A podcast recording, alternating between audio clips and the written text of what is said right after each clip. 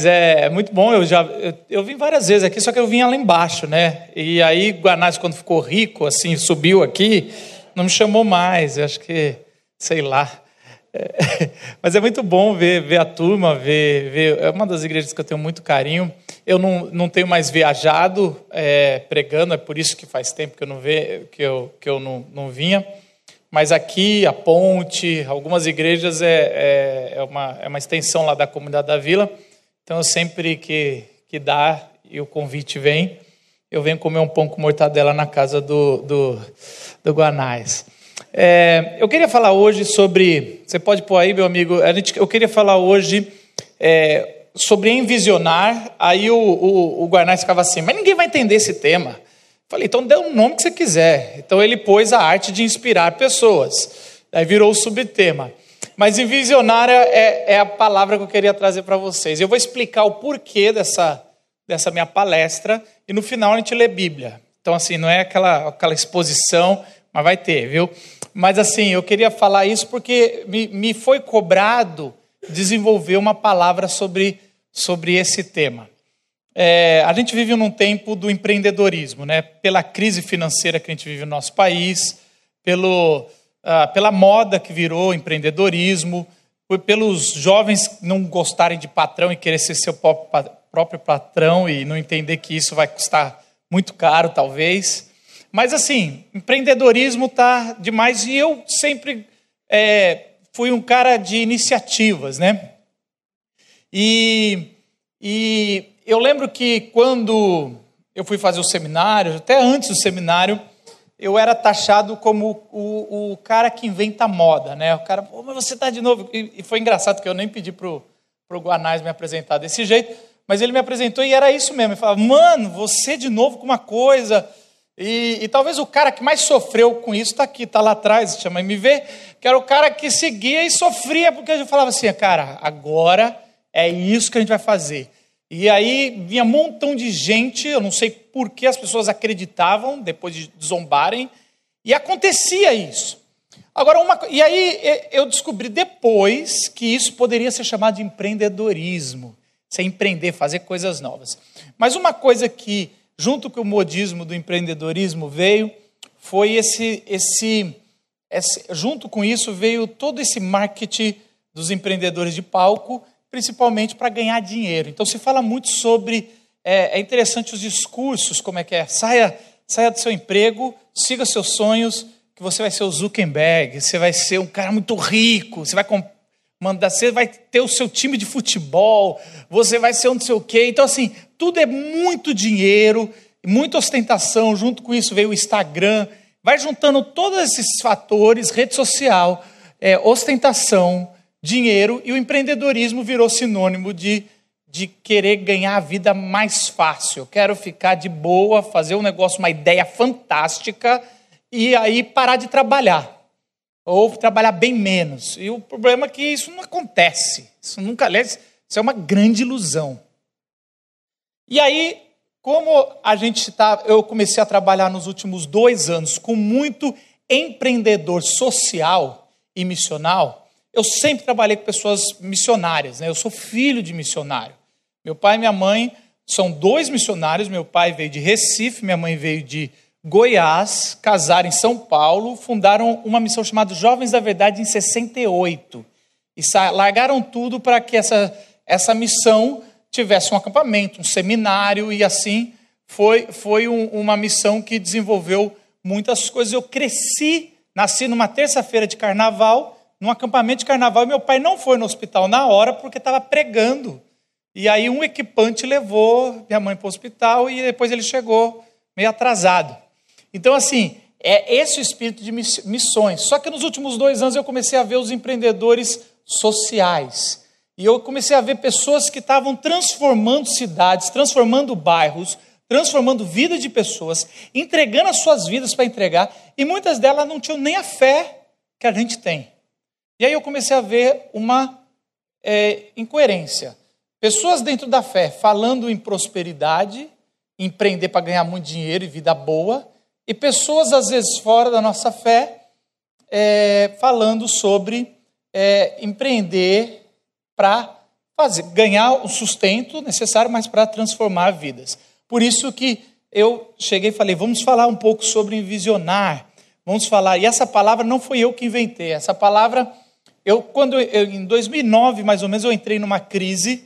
Eu não sabia o que eu ia fazer da vida porque eu queria casar, já estava noivo. E eu viajava com uma equipe de palhaços e recreadores pregando nas igrejas. Eu fiz acampamento dessa igreja de adolescentes, que agora os adolescentes têm pastor, tem gente aqui. Eu não sei se ainda tem aqui no palco, não vou perguntar, mas eu fiz, a gente fez acho que dois ou três acampamentos dessa igreja, porque a gente fazia isso. Só que, como eu tinha que parar para casar, eu, eu fazia mil coisas, e eu lembro que eu chamei um, um mentor, hoje chamaria de coach, né? Eu chamei um mentor, falei, você precisa me ajudar. E ele fez um mapa, fez um mapa e ele começou a falar: Eu quero tudo que você faz. E eu comecei a falar: Eu faço isso, faço isso, faço isso, faço isso. E aí ele fez uma chave tipo de. Uma chave de campeonato brasileiro, assim. E aí ele falava: Ó, vamos ter alguns critérios. O que só você faz, o que você tem paixão por fazer, o que você faz que a circunstância está pedindo para você fazer e o que você faz que melhora a vida das pessoas. Eram alguns critérios desses e aí eu tinha que escolher entre, entre deixar isso e isso. O que você faz? Deixar... E ele foi fazendo, a chave foi subindo, foi ficando mais difícil, não sei o quê. E no final, deu duas coisas, mas uma delas ele falou: Você é um cara que envisiona. E eu falei: Nem existe. É, você vai trabalhar com envisionário. Eu falei: Nem existe essa palavra. Talvez no inglês existe, mas não existe em português. Ele falou: E esse cara chamava Josué Campanhã. Ele trabalhava com liderança na CEPAL, trabalhou por muito tempo, foi diretor, servindo pastores e líderes, e ele falou: Pois é, hoje ele tem um, um, uma empresa chamada Envisionar, mas agora eu já peguei já para essa palestra esse nome, mas assim, e aí ele falou: Você vai ser um cara, um envisionador, você é um envisionador, Marcos, você não entende? A sua vida não é fazer uma coisa e ficar nela, a sua vida é fazer uma coisa, tocar, estruturar e sair. Minha mãe sempre dizia: Marcos, você tem um problema. Toda vez que alguma coisa que você começou começa a dar dinheiro, você deixa. E aí não tem como você se dar bem. E aí Deus resolveu esse problema e eu casei com uma pessoa bem-sucedida, que se, que se tornou bem-sucedida e ela me sustenta. Mas é, é exatamente isso que faz. Eu queria contar um pouco das invenções de moda, até para ficar claro, é, que a gente fez ao longo desses anos aí é, eu e meus amigos, um está ali atrás. Uma, uma das primeiras invenções de moda está ali no canto, era em 2002 eu tinha me formado, a gente começou, eu, eu, eu pregava, já estava formado, e aí eu, eu tinha um meu amigo chamado MV, um outro amigo chamado Saulo, e a gente falou assim, MV trabalhava numa empresa de turismo, Saulo trabalha, não trabalhava, e aí a gente chegou e falou assim, vamos, vamos viajar o Brasil, só que vamos quebrar esses pastores itinerantes. Pastor itinerante ele ia, pregava na igreja, no acampamento e voltava. A gente vai fazer um pacote melhor e mais barato. Então a gente vai levar para a igreja a pregação, que eu me formei, só que eu sou inexperiente, os caras são. Tinha Marcelo Galberto, Jaziel Botelho, e estava super inflacionado. E aí eu cheguei e a gente falou assim: eu vou pregar, vocês fazem a recreação do acampamento, que é precária, a gente leva tudo que a gente aprendeu no JV, e a gente faz de quebra-galho uma peça artística no sábado à noite. Então, todo fim de semana, de 2002 até 2009, a gente viajou e, os, e, e, a gente tinha números por ano, a gente fazia 50, 60, 45, chegamos a fazer 90 acampamentos em um ano. Em um ano, porque a gente começou a ter mais times.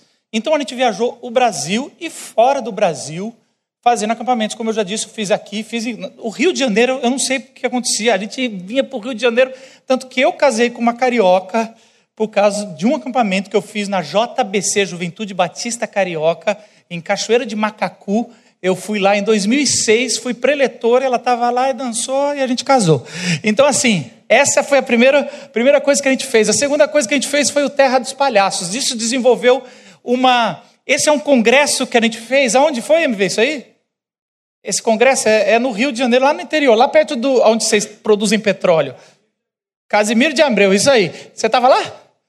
Ah, então, esse, é, a gente começou a desenvolver um negócio chamado Terra dos Palhaços. A gente viu que a arte de palhaço poderia ser usada, ela é usada muito no hospital, pelos doutores da alegria, e ela veio, e um dos, dos doutores da alegria de Portugal me ensinou essa arte junto com Paulinho Palhaço, e a gente começou a fazer conferências. Isso é uma das conferências, é tudo palhaço.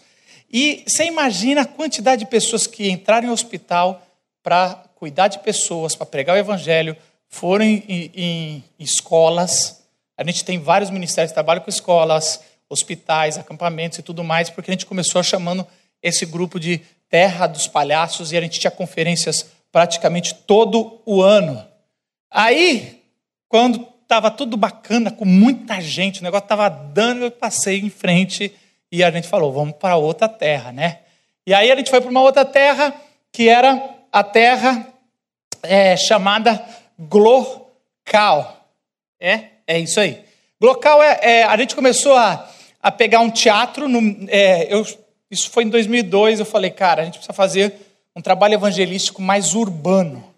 A gente já faz muito acampamento, faz coisas com palhaço, faz em hospital, mas eu queria invadir, ocupar, né, a palavra da esquerda progressista é ocupar. Eu queria ocupar os lados artísticos da cidade. E aí eu via que as igrejas cometiam um, um, um terrível erro, cometeram na década de 80 e 90, de, ao invés de ocupar os teatros, eles compravam e transformavam em igreja. E aí isso empobreceu a cultura mais ainda do Brasil. Os evangélicos ajudaram a empobrecer a cultura do Brasil. Por isso que é importante o Guanás fazer coisas como essa hoje à noite. Você está tentando, a gente está tentando correr atrás do que a gente, da desgraça que a gente fez. A gente fez coisas boas nesse país, mas culturalmente a gente destruiu. E aí uma delas foi isso. Por isso que quem é dono de teatro odeia evangélico. Literalmente. Talvez tenha um ou outro aqui, mas eles não gostam tanto que a gente tentava entrar, a gente fez proposta, a gente pagaria a diária e a gente conseguiu em 2012 entrar nos teatros para fazer um tipo isso aqui, eu até brinquei com o Guanás, estou me sentindo agrocal. A gente faz músicas, chama as, as, bandas não conhecidas, não precisa ser da mesma fé. Eles vêm, eles tocam. A gente chama algum tema forte, algum tema que está. A gente acabou de sair ontem. Ontem, hoje é quarta, né? Ontem teve a festa de Babette. É, terça passada a gente fez Amizade em Tolkien. E terça retrasada foi a é, Harry Potter e o Mistério da Cruz. E, e a gente estava com 200 jovens, não necessariamente é da mesma fé, porque a gente, a gente anuncia com, como é, espiritualidade, arte impacto social.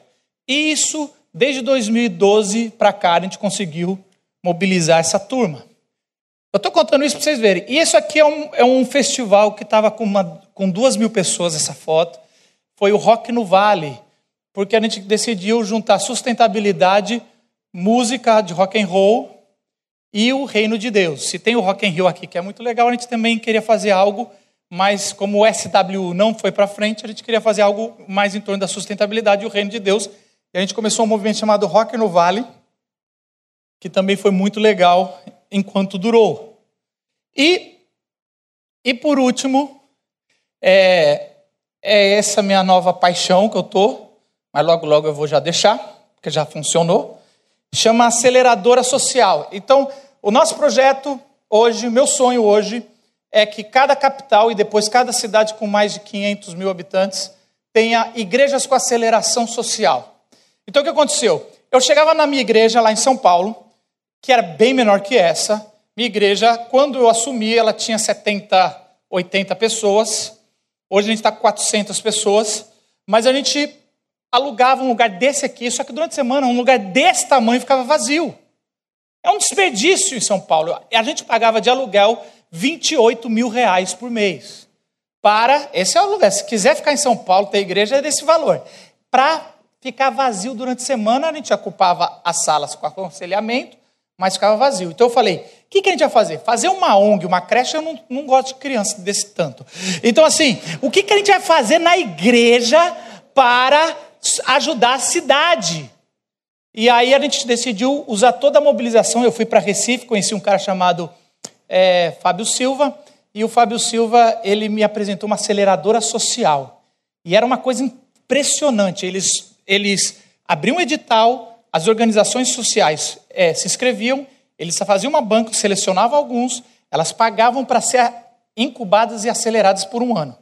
Eu voltei para São Paulo Eu fui para a casa dele, ele me chamou e eu falava, por que você está me mostrando isso? Ele falou, porque Deus mandou. Eu falei, tá bom, quando Deus manda, eu vou adaptar, porque eu não sou empreendedor social, eu sou pastor. Voltei, chamei aqueles presbíteros ricos, vocês sabem, aqui deve ter alguns presbíteros. O Guarnay sempre fala, eu puxo o saco deles, né? Não é aqueles que você, puxa, que você manda no WhatsApp para eu orar? Então, esse só manda dos presbíteros ricos. E aí ele, eu chamei dois presbíteros ricos meus, e aí levei para Recife, e aí falei, cara, vocês precisam ver essa aceleradora. Daí eles viram e eles se emocionaram, eles falaram, e agora, pastor? Eu falei, agora a gente tem que fazer alguma coisa com isso, com isso aí. Deus mostrou e a gente tem que fazer isso. A gente voltou e em um ano a gente estruturou a nossa igreja durante a semana, ela vira uma aceleradora social que atende social e missional. Então, a gente está no terceiro ciclo. Agora, nesse exato momento, eu deixei de estar na banca lá e a gente vai, eles estão ouvindo 20 organizações com pitch de 5 minutos, depois 5 minutos de perguntas, para a gente dar bolsa e todos estudam de forma integral. É, 12 organizações vão ser aceleradas por seis meses, é o terceiro ciclo. Então a gente já acelerou 22 organizações, impactando mais de 25 mil pessoas na cidade de São Paulo. Organizações de tudo quanto é tipo. Missionais, pessoas que entram na favela, Cracolândia, arquitetos que estão fazendo projetos de graça para reestruturar comunidades carentes. E, cara, e isso tem mudado a nossa visão da igreja, porque eu trago as, as ONGs, ou trago as missões, eles vão lá e falam, obrigado por dar bolsa integral. E isso acontece com palestras, a gente pega um mentor e bota pra, nos pontos fracos, e a gente pega é, o co-work, fizemos um grande co-work, tipo Google, né, bacaninha, só não tem escorregador. Na igreja, para que eles possam, em equipe, cada vez descobrir mais. E essa aceleradora, a ideia é que a, a presbiteriana do Recreio tenha uma, e depois a gente vai em Recife, tem a outra ponte, e aí a gente vai espalhando, sem, e não é royalties, não é, não é nada, é só passar ideia. Gente, a gente vai transformar, eu acredito que nós vamos transformar o país, independente do governo. Não dá mais para depender do governo, porque eles, eles não fazem nada por nós. Então a igreja vai fazer. E é aí que eu acredito que a gente é cabeça e não cauda na transformação da cidade. Então a gente chama, e é interessante, eu só quero contar essa antes de entrar aqui mais. Uma, uma mulher, ela chegou no, no último mês, eu dou essa palestra no último mês, e ela falou assim: ah, então é isso, por isso que estou vendo tanta gente evangélica. Isso aqui é uma igreja. Ela não sabia que aquilo lá era uma igreja, a, a organização. Ela trabalha com uma organização que, que é, reemprega pessoas, trabalha com currículos e tudo e coloca. Ela tem é, um negócio com, como 11 mil pessoas abaixo dela cadastradas para reorganizar pessoas no mercado de trabalho. E aí ela falou: Olha, eu nunca, eu tinha jurado para mim mesmo que eu não ia pisar mais uma igreja. Vocês me enganaram, eu estou aqui. E ela contou a história dela de tragédia com alguma, alguma entidade religiosa. E ela está com a gente lá na comunidade. E a gente não fez isso para para ela tá, mas agora ela está lá e levou a mãe, leva os filhos e a gente tá, tem caminhado com ela. E é, é muito bacana como isso tem acontecido. Mas por que isso? Porque eu acredito que não, isso é um dom que, que eu ganhei, mas isso é um dom que meus amigos ganharam, isso é um dom que você tem. Se, por que, que talvez você está fazendo. Eu sei que a gente precisa ganhar dinheiro na vida, eu sei que a gente precisa se sustentar, mas talvez a sua vida vai passar e você não fez o que você gostaria de fazer, que é ah, alguma coisa que Deus colocou no teu coração e você não tem coragem de pôr para frente, fazer. Assim como alguém sonhou com esse prédio aqui, eu lembro que era só uma casinha aqui embaixo, e alguém sonhou que teria uma igreja, e eu, talvez alguns perguntavam: para que vocês vão fazer uma igreja aqui se tem uma batista gigantona ali? Para que vocês mais, mais uma? Não, eu sei que Deus mandou a gente fazer um projeto aqui, porque vai ter gente para aqui que vai ser impactado por aqui. Então talvez Deus está colocando algo na tua cabeça que precisa pôr, que você precisa pôr para rodar. Por isso que eu queria falar que envisionar é diferente de. Vamos lá. Primeiro, envisionar é diferente de. Clica aí, meu amigo, que não está indo aqui não. É diferente de inspirar. Apesar que o tema da palestra de hoje você pôs como inspirar, né? Mas estava no PowerPoint já. É diferente de inspirar. Então, se você veio para aprender a inspirar, é um pouco mais. Inspirar é legal, porque uma música inspira. É, uma palestra motivacional inspira. a turma da Glocal fala que eu sou o melhor palestrante desmotivacional, porque como eu tenho que pregar a deturpação total do ser humano no pecado, eu sempre jogo lá embaixo. Então eu sou, então é, é legal inspirar pessoas, mas você não pode inspirar pessoas se ela está indo no caminho errado. Se ela está indo no caminho errado, você fala, é isso aí, você pode, tente outra vez. Não, não tenta outra vez. Uma segunda coisa que eu entendo que é visionar, é, agora vocês estão me sabotando, hein? É, eu vou vir aqui. É mais do que motivar. É mais do que motivar. Então, a gente também está aí. E também a palavra da moda é mais do que empoderar. Então, assim, o que, que é envisionar? E aí eu vou para essa foto. Envisionar é você colocar na cabeça dos outros a foto futura ideal do porta-retrato. Então a gente está aqui, ó. Ah, volta. Vamos lá. Isso, volta. Ele vai voltar. Isso. Então, assim, o que. Não mexe mais, deixa só eu. Não, agora passa, isso. Vocês querem vocês controlar? Eu faço, eu finjo que eu tô. Eu faço assim e eu finjo. Tá. O futuro ideal em um porta-retrato. Eu sempre falo, isso é envisionar. Então, quando eu chego com meus amigos e, e o, o, que o Guanás falou, Marco, o que, que você está fazendo? Eu estou tentando envisionar no coração dele, ou no coração dos meus amigos, uma visão que Deus me deu. Agora, talvez você seja que nem eu fui a vida toda. Eu falava assim: como os profetas do Antigo Testamento tiveram visão? Eu nunca tive uma visão assim, eu sonho e vejo, vejo certinho o que Deus quer para mim.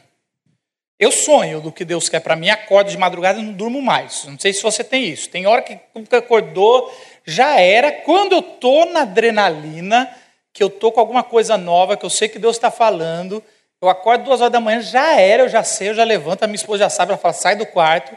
E aí eu tenho que sair do quarto e eu vou fazer coisa, eu vou escrever, eu vou gravar áudio no celular, porque eu sei que está vindo, mas não vem nada pronto, não vem, e não vem uma voz para mim, Deus falando, Faça isso, Marcos. Até porque eu ia morrer de medo. Eu ia falar, não fala Deus, eu tenho medo dessas vozes estranhas. Mas vem algo forte e eu começo a ter uma, uma visão, assim como é, os, os, o povo de Deus teve uma visão da terra prometida, a, a, a gente também pode ter uma visão do que Deus quer usar através de nós. Uma coisa é certa: Deus tem você por um propósito, salvou você por um propósito no reino dele ele não salvou só porque gosta de você. Isso é um, uma coisa. A gente fala, ah, Jesus te ama. Lógico que te ama, mas ele tem um propósito na tua vida e ele quer te usar. E ele vai usar. E ele vai dar visões. É, Jesus fala que no final dos tempos os jovens, os jovens vão ter visões. E se a gente não está tendo visões, alguma coisa está errada sobre o Espírito de Deus. Porque o Espírito de Deus, e não tem nada de errado no Espírito de Deus, errado é o povo dele que não está tendo, não está entendendo as visões do povo. Então, assim, é, as coisas vão vindo e a gente vai trabalhando, e aí quando, a pessoa, quando você consegue passar para alguma amiga, algum amigo, a visão que você tem, e a pessoa entende, você conseguiu semear aquilo e aquilo não muda. Vocês já viram um filme chamado Inception? Eu não sei se trocaram o nome em português, mas eles plantavam sonhos na cabeça dos outros. É Inception em português também, né? Hã? A origem. A origem. Ele era, ele é aquele ator famoso, é o, é o Leonardo DiCaprio, e ele, ele, ele é, um, é, um, é uma ficção que eles entram dentro da cabeça dos outros para e ele entra dentro do sonho dos outros. E a tese do filme é o seguinte: que ele coloca uma ideia, e uma vez que uma ideia é implantada dentro da cabeça de alguém, ninguém tira. Então, a, a, a, o mote do filme é ele entrar na, na, na cabeça de um ricão lá, implementar uma ideia que tem que vender uma empresa, e mas só que quando ele põe lá, de uma certa forma, para ele achar que a ideia foi dele também. Algum, a ideia foi dele, quando ele sai, o cara tem que acordar e falar: tive uma ideia. E uma vez que pôs a ideia, ninguém tira. O problema é que durante o filme, o Leonardo DiCaprio, é, numa brincadeira ou numa coisa, ele implementou na cabeça da esposa dele que a realidade não era a realidade, que eles ainda estavam no sonho. Então a esposa dele não acreditava que já tinha acordado, nunca ela acreditou que já tinha acordado, ela sempre achava que estava dormindo. Por isso ela comete um suicídio, porque ela fala: se eu suicidar, eu vou acordar lá. E ela nunca acorda. E ele carrega essa culpa, porque uma vez que você implementa um sonho, uma visão, uma vez que você envisiona, isso aí já não é mais seu, é de duas, três, quatro pessoas. O que eu fiz com o acelerador um pouquinho antes, quando eu contei o meu sonho, eu estou envisionando vocês, e é a primeira vez que eu falo para o Guarnaz, eu não contei lá dentro, eu fiz aqui coletivamente. Coloco a visão, igrejas com aceleração social e missional para transformar o país. Eu joguei uma semente. Alguns podem sair daqui e falar: vou fazer disso a minha vida. Se vocês duvidam, eu quero falar algumas coisas para vocês sobre isso. Eu vou te falar agora como funciona. Clica aí, meu amigo, que agora já foi até a isso.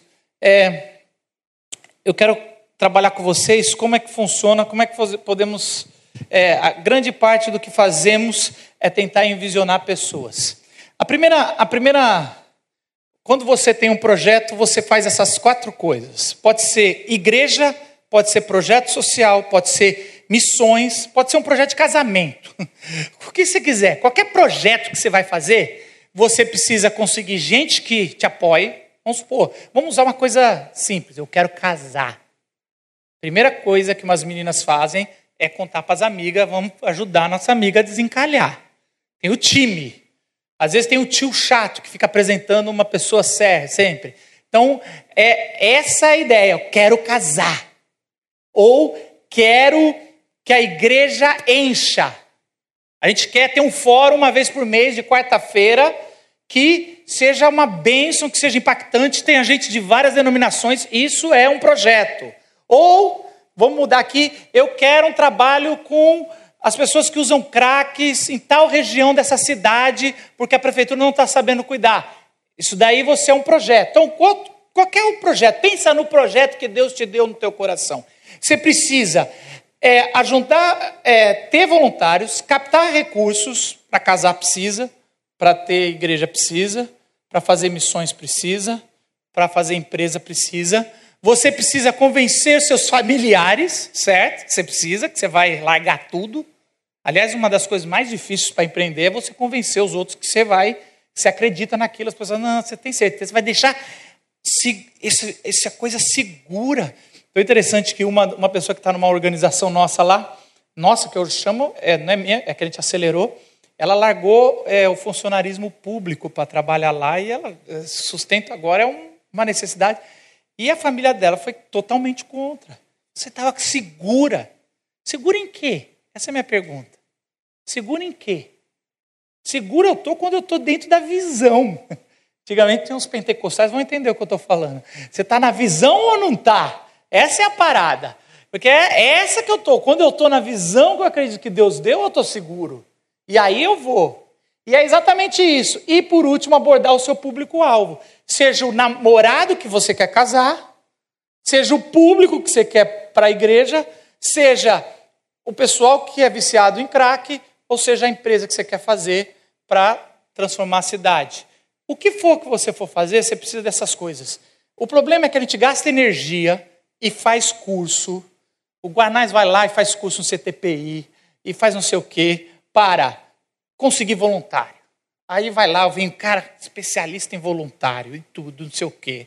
E vai, como a gente consegue voluntário, e não sei o que, é difícil engajar pessoas em causas, engajar sei o quê. Aí vem o especialistas em captação de recursos. Aliás, isso aí é problema de tudo. Gente, especialista em captação de recursos é meio problema. Eu não sei se tem aqui, mas eu, eu só estou brincando aqui, não fiquem ofendidos, não, a gente vai brincando aqui. Mas se você de captação de recursos, ele deveria usar para ele mesmo. Ele está usando. Provavelmente está cobrando caro para ensinar a ganhar dinheiro, mas ele que está ganhando dinheiro. Porque assim, captar recursos nunca foi fácil, cara. Ninguém, nunca vi, não, não queremos mais recursos, está com muito recurso. A igreja está bem. Gente, segura um pouco disso, meu oferta. A gente vai segurar. Nossa, nunca vi isso. Aí a gente vai fazer negócio de. de é, vai para terapia para resolver os nossos problemas familiares, porque a gente não conseguiu convencê-los, estamos frustrados no nosso trabalho. A mulher, é, tem, tem, minha esposa está escrevendo um livro para as mulheres, mães, que é assim: quem sai, quem fica, se culpa, quem sai, se frustra. E é isso mesmo, a mulher que sai para trabalhar se, se, se, é, se, a mulher que sai para trabalhar se culpa e a mulher que fica e larga o trabalho se, se frustra. Então é, é, é aí vai aqui e por último o público-alvo a gente nem chegou lá. Mas se você aprender a envisionar, você envisiona o seu voluntário, você usa o mesmo recurso para envisionar o seu mantenedor, você envisiona a sua família você envisiona o seu público-alvo. Você só precisa aprender Inception. Sacou a parada? Você precisa aprender a envisionar. Envisionou é uma coisa só. E é exatamente isso que eu falo. Tem um livro interessante que, que é, diz, de um cara chamado Cynic. Ele escreveu um livro, Start with the Why. Comece pelo porquê. Tá? E é interessante, ele tem um TED, se você não quer ler o livro, você pode ver o TED dele, que é mais ou menos isso, você digita mais ou menos isso. É, o nome dele é Simon Sinek. E ele faz isso aqui que você já deve ter visto, chamado ciclo de ouro, né? O ciclo de ouro é o seguinte: ele, ele conta o seguinte, ele fala que todas as os grandes, as grandes empresas, os grandes empreendedores, os grandes palestrantes, é, é, é, começa pelo porquê. A gente naturalmente começa pelo quê? Por exemplo, se eu perguntar, o que você faz para viver? Ah, o que é fácil você fazer? Ah, eu, eu sou pastor. Ah, eu sou engenheiro. Ah, eu sou professor. O que é a coisa mais todo ser humano sabe responder? É como é um pouco só 50% sabe responder. Como você faz? Ah, como o quê? Como você faz para ser pastor? Ah, eu, eu, eu, eu prego, tem que administrar eclesiasticamente, tem que aconselhar, tem que fazer. E engenheiro? Como? Ah, e você vai explicar. Alguns falam, é meio confuso, deixa, eu só faço isso. Eu sou pastor. Ou então faz que nem eu quando vai assinar. Profissão, professor. Eu não falo que eu sou pastor, porque senão não tenho crédito. E aí, e aí, agora se eu perguntar por que você é, você faz o que você faz. Por que você é pastor? Aí o cínico fala que só 10 a 15% sabe responder o porquê das coisas. Porque o porquê é a coisa mais essencial, segundo o cínico, para você responder. O porquê está lá na essência. Então as pessoas não sabem responder o porquê você é engenheiro. Por que, que você é professor? Ah, nunca ninguém fez essa pergunta. Você só pergunta o que eu faço. Mas por quê? Por que na sua vida você decidiu ser isso? E aí o Cine fala o seguinte: as grandes empresas e os grandes discursos, eles começam pelo porquê. Então Martin Luther King, ele começou com I Have a Dream, ele falou porque eu vejo crianças negras brincando no mesmo lugar com crianças brancas. A Apple, ela, ela não fala o, o, o que ela faz. Nós fazemos celulares, não, ela, ela faz porque nós queremos facilitar a sua vida. Existe os, os caras da, da Harley Davidson, lá nos Estados Unidos, eles pagam um absurdo da moto e tem que esperar seis meses para a moto chegar. E perguntaram, mas por que, que vocês pagam, esperam seis meses se você pode pagar um, até um pouco mais barato uma moto até mais potente que está aqui a pronta entrega? E eles fizeram uma camiseta, os, os motoqueiros de Harley Davidson, falava assim: a tradução era mais ou menos assim: se eu tentar te explicar, você não vai entender. Por quê? Porque as pessoas não. Por quê? Porque é a essência. Os principais produtos vendem a essência. Só que quando eu tentei entender Cynic pra caramba, mas eu, quando eu falo assim, comece pelo porquê. Para mim sempre foi assim, porque é a coisa mais razão possível. Não é? Você lembra assim? É, porque, porque sim não é resposta. Você lembra desse, desse programa antigo do Thales? Do Thales, não, do Taz. Thales é o cantor. É, o, o Taz. Castelo Ratibum, mas eu acho que era o, o, é o professor Tibur. Então não é não, esquece o que eu estou falando. É ele que é, é isso aí. Qual que era o cara? É porque sim não é resposta. O cara tá do Vasco, vem corrigir um corintiano. Eu nunca vi isso. Ah, então assim, o, a gente, porque sim, a resposta é muita razão, e eu, eu nunca entendi isso. E eu, ousadamente, na minha arrogância, eu não vou escrever um livro, porque ele já escreveu, mas eu fiz um outro ciclo. Esse chama o ciclo de ouro, que Todas as empresas usam. Se você vai ganhar dinheiro, usa isso aqui, tá? Eu fiz o ciclo invisível. E eu falo assim: começa pelo que crê. Eu acredito que se você começar pelo que você crê, você envisiona qualquer um. Então é mais ou menos assim. A gente, quando vai contar um projeto nosso missional, um projeto nosso social, um projeto nosso eclesiástico, um projeto nosso de empresa, a gente vai pela razão, depois a gente vai pelo. Ah, então a primeira coisa a gente faz assim: ah, eu, eu cara, porque o mercado tá bom, porque as pessoas estão com droga, ninguém precisa lá, por que, que você não se acredita? Aí você fica cantando por quê, não sei o quê, pela razão. A razão não move ninguém. Razão, esquece a razão. Razão não, não, não. A razão, cara, está esvaziando as faculdades. A razão, ela não inspira. Ela é necessária no fim, mas não no começo. Aí, aí você pressiona o, empreendedor, fala: não, cara, fala mais, seus dados estão furados. Você vem com esse dadozinho do IBGE, não tem nada a ver com, com a nossa região. Vamos lá, me dá mais. Aí o cara fala: cara, se você eu falar, você não vai acreditar, mas eu, eu sinto que eu tenho que ajudar. Eu sinto que eu não posso ficar parado. Eu, eu, eu sinto que tem algo assim, sabe? Eu, eu, eu, Então as pessoas vêm para mim falar: eu um dia vi essa pessoa, me emocionou e falei: eu vou dedicar minha vida a isso. Então eles vão para o lado irracional. O irracional, por incrível que pareça, tem mais poder do que o racional. Se você chegar, se a minha esposa falar o seguinte, Marcos, é, me ligar agora e falar: sai daí, porque eu acho que vai. Larga essa palestra, porque vai entrar bandido aí armado. Eu falo, não, porque eu estou vendo as estatísticas aqui do Rio, tá perigoso. Eu falo, não, amor, calma, não é assim. Recreio é uma ilha. O pessoal, o pessoal igual Alphaville, mal isolado. Eu desligaria. Agora, se a minha esposa me ligasse e falasse, Marcos, eu senti um negócio, sério mesmo, eu senti que vai acontecer um negócio que você sai daí eu fico mais abalada a sair do que se ela jogar essa estatística. Você está entendendo o que eu estou falando? O irracional ele tem um poder a mais. Eu vou contar sobre ele. Só que existe o, o núcleo duro, que é o suprarracional. O suprarracional é algo que só a fé cristã e é, consegue trabalhar, que é aquele negócio, a pessoa está com câncer, ela acredita que Deus vai curar, mas ela ainda vai fazer quimioterapia. E as pessoas falam, mas por que você vai fazer quimioterapia se você vai, você acredita que Deus vai curar? Porque uma coisa não interfere na outra. Eu vou seguir meu processo que eu preciso de razão, mas eu sei que o médico não tem a palavra final sobre a minha vida. Eu acredito num Deus maior do que essa doença e do que a medicina. É algo suprarracional, não é irracional e nem é só razão. É algo que é um poder que leva a pessoa a fazer. Então, ela não é um ato doido, não é um ato é, louco, nenhum discurso de Jesus é um ato doido, tem razão, mas ela tem que ter um pouco de fé, senão não é um, um discurso de fé. Por isso que eu falo, quando você for falar sobre o que você acredita, comece pelo que crê. O problema é que a gente começa com tudo menos com o que a gente crê. Por que, que eu vou na Cracolândia? Porque eu acredito que o poder de Deus pode livrar essas pessoas dessas condições. É por isso que eu vou. Como? Como eu vou, agora tem que ter estratégia, vou me preparar. Por quê? Porque alguém tem que ir.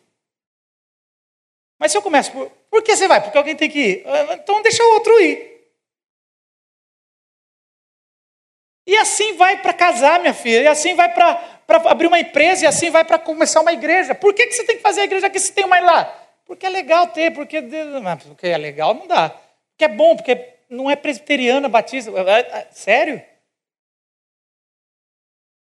Tem que ir no núcleo duro. E isso convence qualquer um. Olha só que interessante. Deixa eu ver qual é o meu tempo. Ah, dá. O que você acredita? O acreditar em si é muito poderoso pois cria uma sinergia relacional em volta da causa do que você colocou sua energia. Então, eu não estou falando nem de, de fé em Jesus aqui. Aqui eu só estou falando de você acreditar. Se você acredita em, em, em cristais, aguinha jorrando, duende, é, eu ia eu não posso fazer, política eu não vou pôr. Mas assim, se você acredita no que for, em qualquer partido, em qualquer coisa, se você acredita, não tem problema se existe ou não existe. Só o fato de se acreditar já cria uma sinergia mais forte do que, se, do que os que não acreditam. E é tão irracional que eu peguei essas duas frases de políticos que, que falaram isso na, na sua época de campanha e foram eleitos. O primeiro, mais sofisticado, é o Barack Obama. Ele falou: Yes, we can. Os Estados Unidos estava na crise econômica, uma das maiores crises uh, desde a década 20 do século passado. E aí vem o Obama e fala: Yes, we can. Sim, nós podemos. E qualquer pessoa que fez economia, que faz, é, faz, faz uma simples pergunta: podemos o quê? Como? Por que você? As perguntas racionais não foram respondidas. Ele simplesmente foi no núcleo duro e falou: vou trabalhar com a fé. Porque, como não tem razão para explicar como vou tirar os Estados Unidos desse troço, e não tirou. E, e, como eu vou fazer? Eu vou falar só, yes, we can. Yes, we can. Aí todo mundo, yes, we can. E até eu me empolguei, adorei Obama, eu gosto do Obama, faria tudo para tirar uma foto com Obama. Adoro Obama. E assim, ó, por quê? Porque o cara é yes, we can. Yes, we can. E aí o Bolsonaro, o ano passado, ele viu o caos que estava, o PT já tinha roubado, não sei o quê, não sei o quê, não sei o quê, e aí, e aí Bolsonaro, você não entende de economia? Tem o, o, o, o Paulo Guedes, não sei o quê, mas o que, que você vai fazer? Nós, daí ele fala, tem que mudar isso aí. Aí qualquer um que tem um pouquinho de inteligência fala, mas peraí, cara, como assim?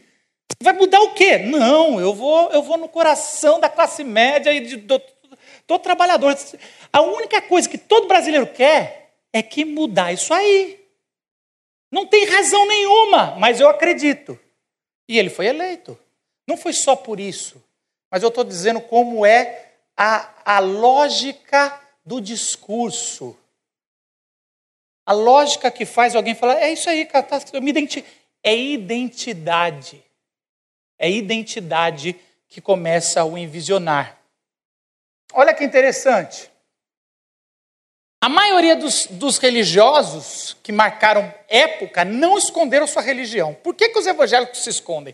É tão interessante que os músicos, eu tenho conversado com músicos cristãos, que eu não, não chamo de gospel, sei lá por quê, preconceito, mas assim, o músico cristão, por que, que a gente não faz sucesso sem tirar o Cristo? O meu pastor auxiliar é o Paulo, eu brinco que ele, ele faz música de Jesus sem Jesus, né? Assim como tem Harry Potter sem Harry Potter, tem Jesus sem Jesus na música do Paulo, Paulo Nazaré. E aí a gente brinca, fala, Paulo, que e o Paulo é extremamente bíblico nas músicas dele. E a gente fala, mas pô, ó, o pessoal do Candomblé põe sem nenhum fala de orixá, não sei o quê, não sei o quê, sem nenhum problema. Por que, que a gente não pode soltar uma música, entre aspas, no mainstream secular, como, como tá? Sem ser entra na minha casa, entra na minha vida. Mas assim, é, e aí eu tô, eu, e aí eu, eu, vejo como os exemplos. Todo mundo olha essa, essa figura, Madre Teresa de Calcutá. Nunca escondeu sua fé, ela envisionou porque ela acreditava que os leprosos podiam ser tratados com mais dignidade em Calcutá, e ela transformou, ela mobilizou milhões, e até hoje ela é uma referência porque ela envisionou pessoas no que ela acreditava. Ah, é, temos o. Clica aí. Dalai Lama. Ele é um cara que transformou e transforma e mobiliza gente de outra religião. Vou pegar um de cada religião, tá? Mas nunca escondeu sua fé. Mais um. Pode, pode clicar aí, meu amigo, por favor. Quem é ela? Malala. Ela é uma muçulmana que foi, que foi atacada pelos próprios muçulmanos, mas ela nunca negou sua fé.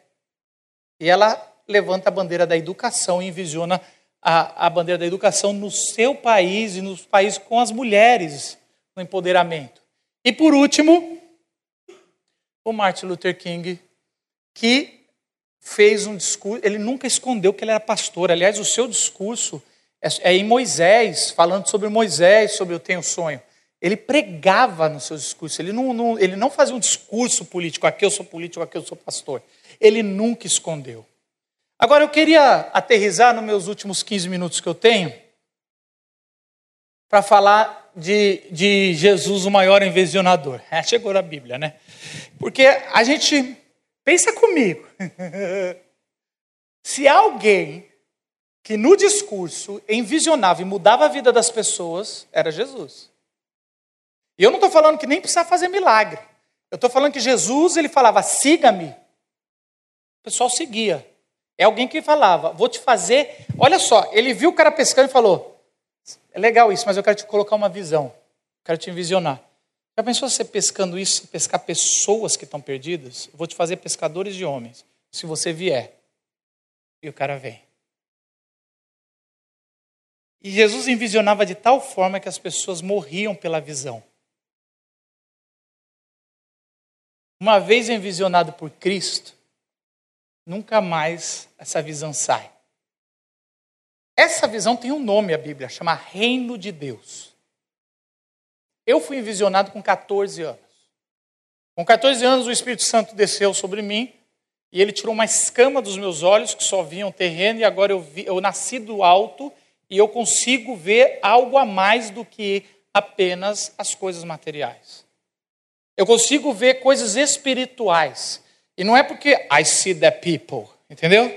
Eu não vejo gente morta, é porque eu consigo ver aos olhos que Cristo às vezes me empresta, quando eu não sou tão pecador e, não, e deixo.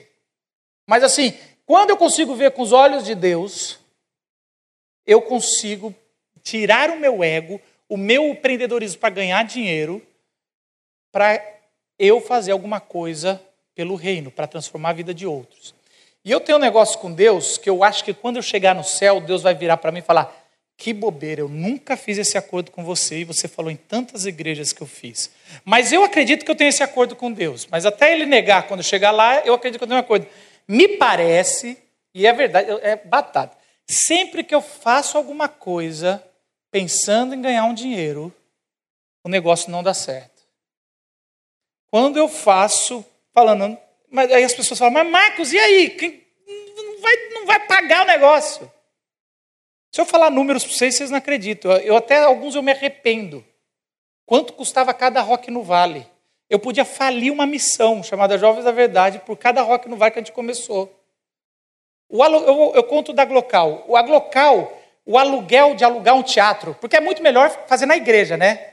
Em vez de fazer um teatro, traz para a igreja. Mas se, se eu trouxer para a igreja os músicos, eu não estou ocupando espaço cultural. Aí eu perco a minha tese. Mas eu ia para um teatro, e eu ia, eu ia para Madalena, que era o teatro mais boêmio de São Paulo. Mas para ir lá não tinha nenhuma igreja, desde que se tornou bairro boêmio, que conseguiu entrar lá. Não entra lá, é muito boêmio. Aqui é Lapa, né? Então, assim, seria Lapa, sei lá. Seria um, ali no miolo, com, com tudo acontecendo, a gente conseguiu pegar os teatros lá e fazer. O teatro, por ano, a gente dava 70 mil reais para alugar toda terça-feira. Uma vez por ano dava isso, dividido, para poder ter esse projeto uma vez por ano. Mas se eu no começo falasse, eu vou ter que levantar 70 mil reais por ano para conseguir esse projeto, eu não faria. Eu agradeço a Deus que me escondeu isso na visão. Eu só via as pessoas sendo impactadas. Eu não via dinheiro. E a gente teve 60 voluntários trabalhando por terça-feira sem ganhar um real para que esse projeto acontecesse. O projeto Jesus é um projeto. Eu, eu aperto sem querer isso, é, querido? Por isso que. Ah, é, esse é o versículo final, que eu acho que é o versículo de qualquer envisionador. Portanto, vão e façam discípulos de todas as nações, batizando-os em nome do Pai, do Filho e do Espírito Santo, ensinando-os a obedecer a todo a tudo o que lhes ordenei, e eu estarei sempre com vocês até o fim dos tempos. Mateus 28, 18 a 20. Essa é a grande comissão, né? É, é, é o repartilhar do sonho. Esse é o envisionar final de Jesus. Jesus está já foi crucificado, ressuscitou, ele chamou seus discípulos, ele coloca a última visão, o inception final, fala, agora tu vai acordar pensando nisso. E ele vai para o céu. E olha só que confiança, ele faz um inception com 12 e muda a história da humanidade. Mas pensa bem, não dá um medinho? Vai que esses 12 esquecem dessa visão. Mas ele faz e, e muda. E é interessante porque Tem quatro processos no envisionar de Jesus. Eu tenho nove minutos e dá certinho. Primeiro, proclamação. O id é indo. Sempre comece pelo que crê. é por daí que eu tirei. Você tem que falar o que você crê. Você tem que se apresentar no seu trabalho no que você crê, não no que você faz. E nem quem você é. É por isso que Paulo, quando vai escrever suas cartas, ele fala Paulo, apóstolo do Senhor Jesus. Pode ver, Paulo começa, eu vou falar com quem eu creio e que e, as minhas credenciais é é tá em Jesus. Eu creio na, no que Deus deu, a visão. Qual que é, o que, qual é a, a visão dessa comunidade do recreio? Se você não tem ela no seu bolso, na sua língua, no teu coração, não é. A da comunidade da vila é alcançar a pessoa, é, integrar a pessoa no seu contexto cultural, a pessoa de Jesus Cristo. Essa é, é a visão da comunidade presbiteriana da vila. Então, eu tenho no meu coração muito claro o que é, porque a visão foi dada.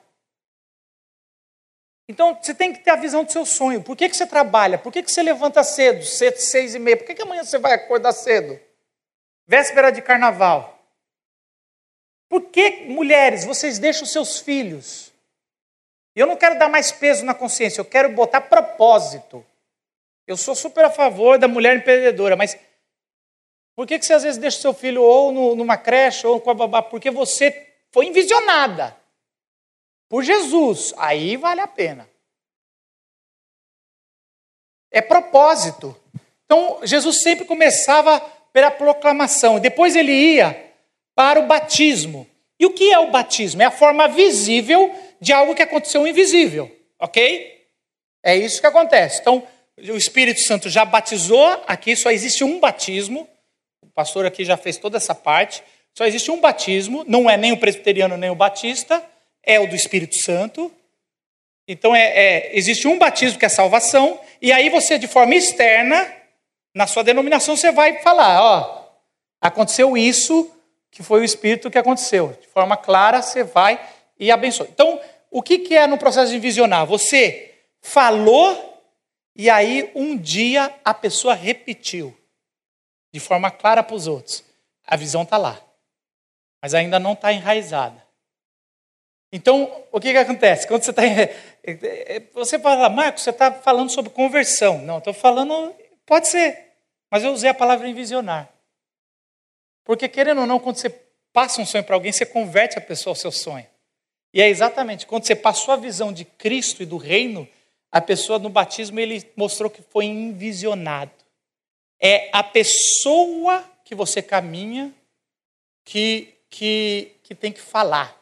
Agora, Larry Osborne, que é um pastor, não é um músico, foi no CTPI, ele fala que para você comunicar com excelência para um adulto, você tem que falar quatro vezes.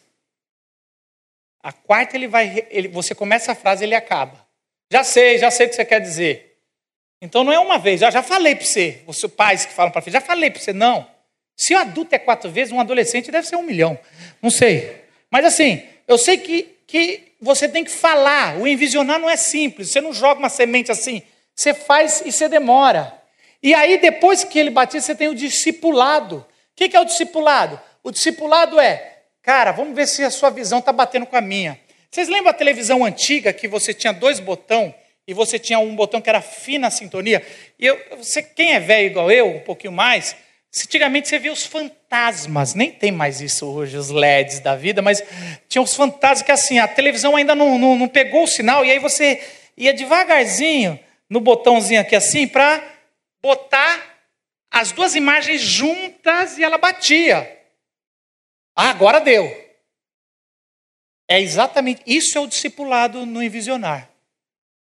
É quando você fala assim: eu sou mais maduro, eu vi a visão, você está caminhando comigo, você está repetindo essa visão, mas vamos ver se a sua visão entra em sintonia, porque tem coisas que a pessoa está tendo uma visão, mas não é aqui. E, e se Deus te deu a visão, você é o portador da visão. Eu falo com isso, gente. Eu, eu, eu, eu, dou essa palestra para pessoas que não têm fé. Eu estava num público não tinha um crente. E eu faço do mesmo jeito que eu estou fazendo aqui. Eu sou pastor, eu começo pelo que eu creio, e eu faço oração no final. Porque eu aprendi que agora eu já escancaro mesmo. Não tem mais não, não tem mais esse negócio de querer ser coach, bacaninha não. Agora a gente é pastor. É o que Deus chamou. Fazer o quê? E por último, é, presença plena. Olha o que Jesus fala. E eu estarei sempre com vocês. Processo de envisionar precisa ter presença plena. Quando eu falo presença plena, é uma. Ontem na Glocal, eu queria. Eu tinha muita coisa para fazer hoje de manhã antes de viajar, mas eu tive que, fech... tive, tive que ficar para fechar. Todos os voluntários vão embora, a gente vê, fecha tudo, a presença é plena. Não dá para falar, faz aí. Vocês já entenderam. Segue aí. Guanás sabe, se quiser que tem, tem que estar tá aqui. Se você quer fazer um projeto social, você tem que estar lá toda vez. Se você tem uma empresa que você está abrindo, você tem que estar o seu primeiro funcionário a chegar. Se você quer casar, você tem que estar presente. Quer manter o casamento também. Presença plena. Isso é incrível, porque quando Jesus fez isso na nossa vida, você pode, se você ver esses pontos, você vai ver claramente a sua história de fé. Como Deus, Jesus te envisionou.